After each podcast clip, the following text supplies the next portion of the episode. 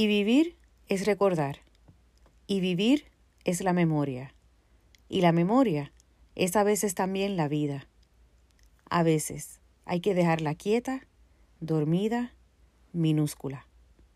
Saludos y bienvenidos al episodio número 47 del podcast Libertad. Hoy estaré comentando el libro Antes del Después de Montserrat Martorell.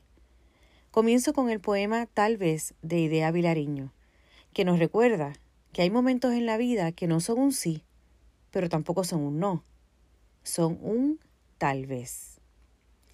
Tal vez no era pensar la fórmula, el secreto, sino darse y tomar perdida ingenuamente Tal vez pude elegir o necesariamente tenía que pedir sentido a toda cosa. Tal vez no fue vivir este estar silenciosa y despiadadamente al borde de la angustia y este terco sentir debajo de su música un silencio de muerte, de abismo a cada cosa.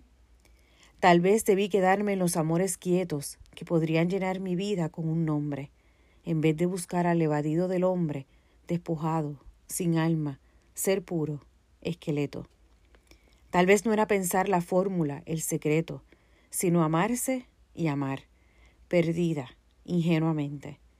Tal vez pude subir como una flor ardiente o tener un profundo destino de semilla en vez de esta terrible lucidez amarilla y de este estar de estatua con los ojos vacíos. Tal vez pude doblar este destino mío en música inefable, o necesariamente la primera vez que decidí irme de Chile tenía 22 años. Había terminado hace muy poco la carrera de literatura y necesitaba un cambio, una marea nueva, que interrumpiera ese curso indefinido en el que estaba presa hace quizás cuánto tiempo. Él ya había sido diagnosticado de Alzheimer hace, hacía tres años. Ya no le iba a importar tanto que me fuera. Quizás, si tenía suerte, me recordaría una vez cada cierto tiempo. Y alguien, a muchos kilómetros de mí, me diría que había pronunciado mi nombre. Así comienza la novela Antes del Después, tercera novela de Montserrat Martorell, escritora y periodista chilena. Fue publicada en 2018 y nos cuenta la historia de Olimpia, una historia marcada por un pasado que va descubriendo poco a poco a la vez que hace un recorrido por su interior. La bipolaridad que ella padece y el Alzheimer de su padre son condiciones que de cierta manera se entrecruzan con la historia de su país.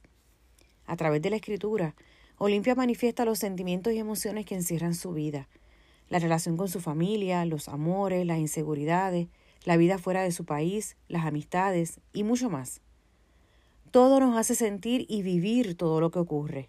Es fácil identificarnos con ella. Hay una flor chiquitita al lado de esta carta que quemaré sobre tu tumba, sobre su rostro que ya no tiene rostro, sobre la carne que ya no es carne, sobre la culpa que ya no es culpa, y que deja por fin en blanco las penas y las preguntas, asumiendo que el olvido es la fábrica que nos inventamos para seguir viviendo. Tuve la oportunidad de enviarle tres preguntas a la escritora y estas fueron sus respuestas. ¿Cuál es la intención de antes del después? Le interesaba profundizar en la memoria histórica, el olvido, la relación de un padre enfermo con su hija, un padre que fue torturador en la dictadura militar y su hija estudiante de literatura que tiene trastorno bipolar.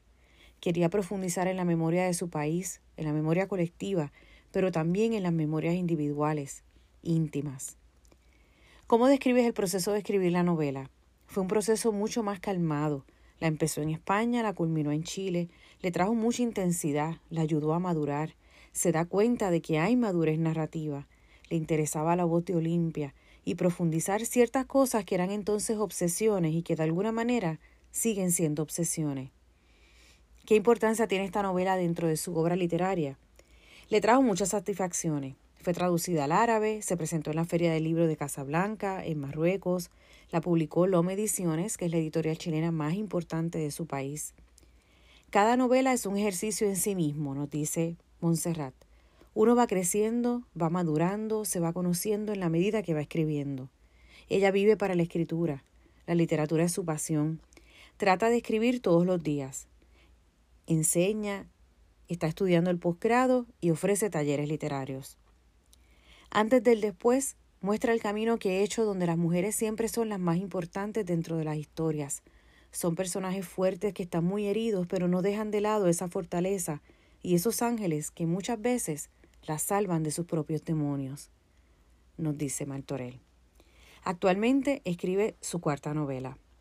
Te invito a leer antes del después, por ese después que todos esperamos, con la esperanza de que sea diferente.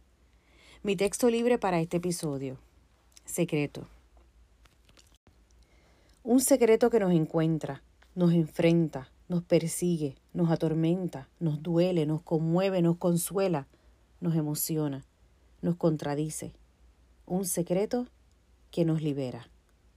Los espero en el próximo episodio. Recuerden que me pueden conseguir en Facebook Libertad TVG, Instagram Libertad TVG 70, correo electrónico libertadtvg.gmail.com y mi blog libertad.org. Bendiciones.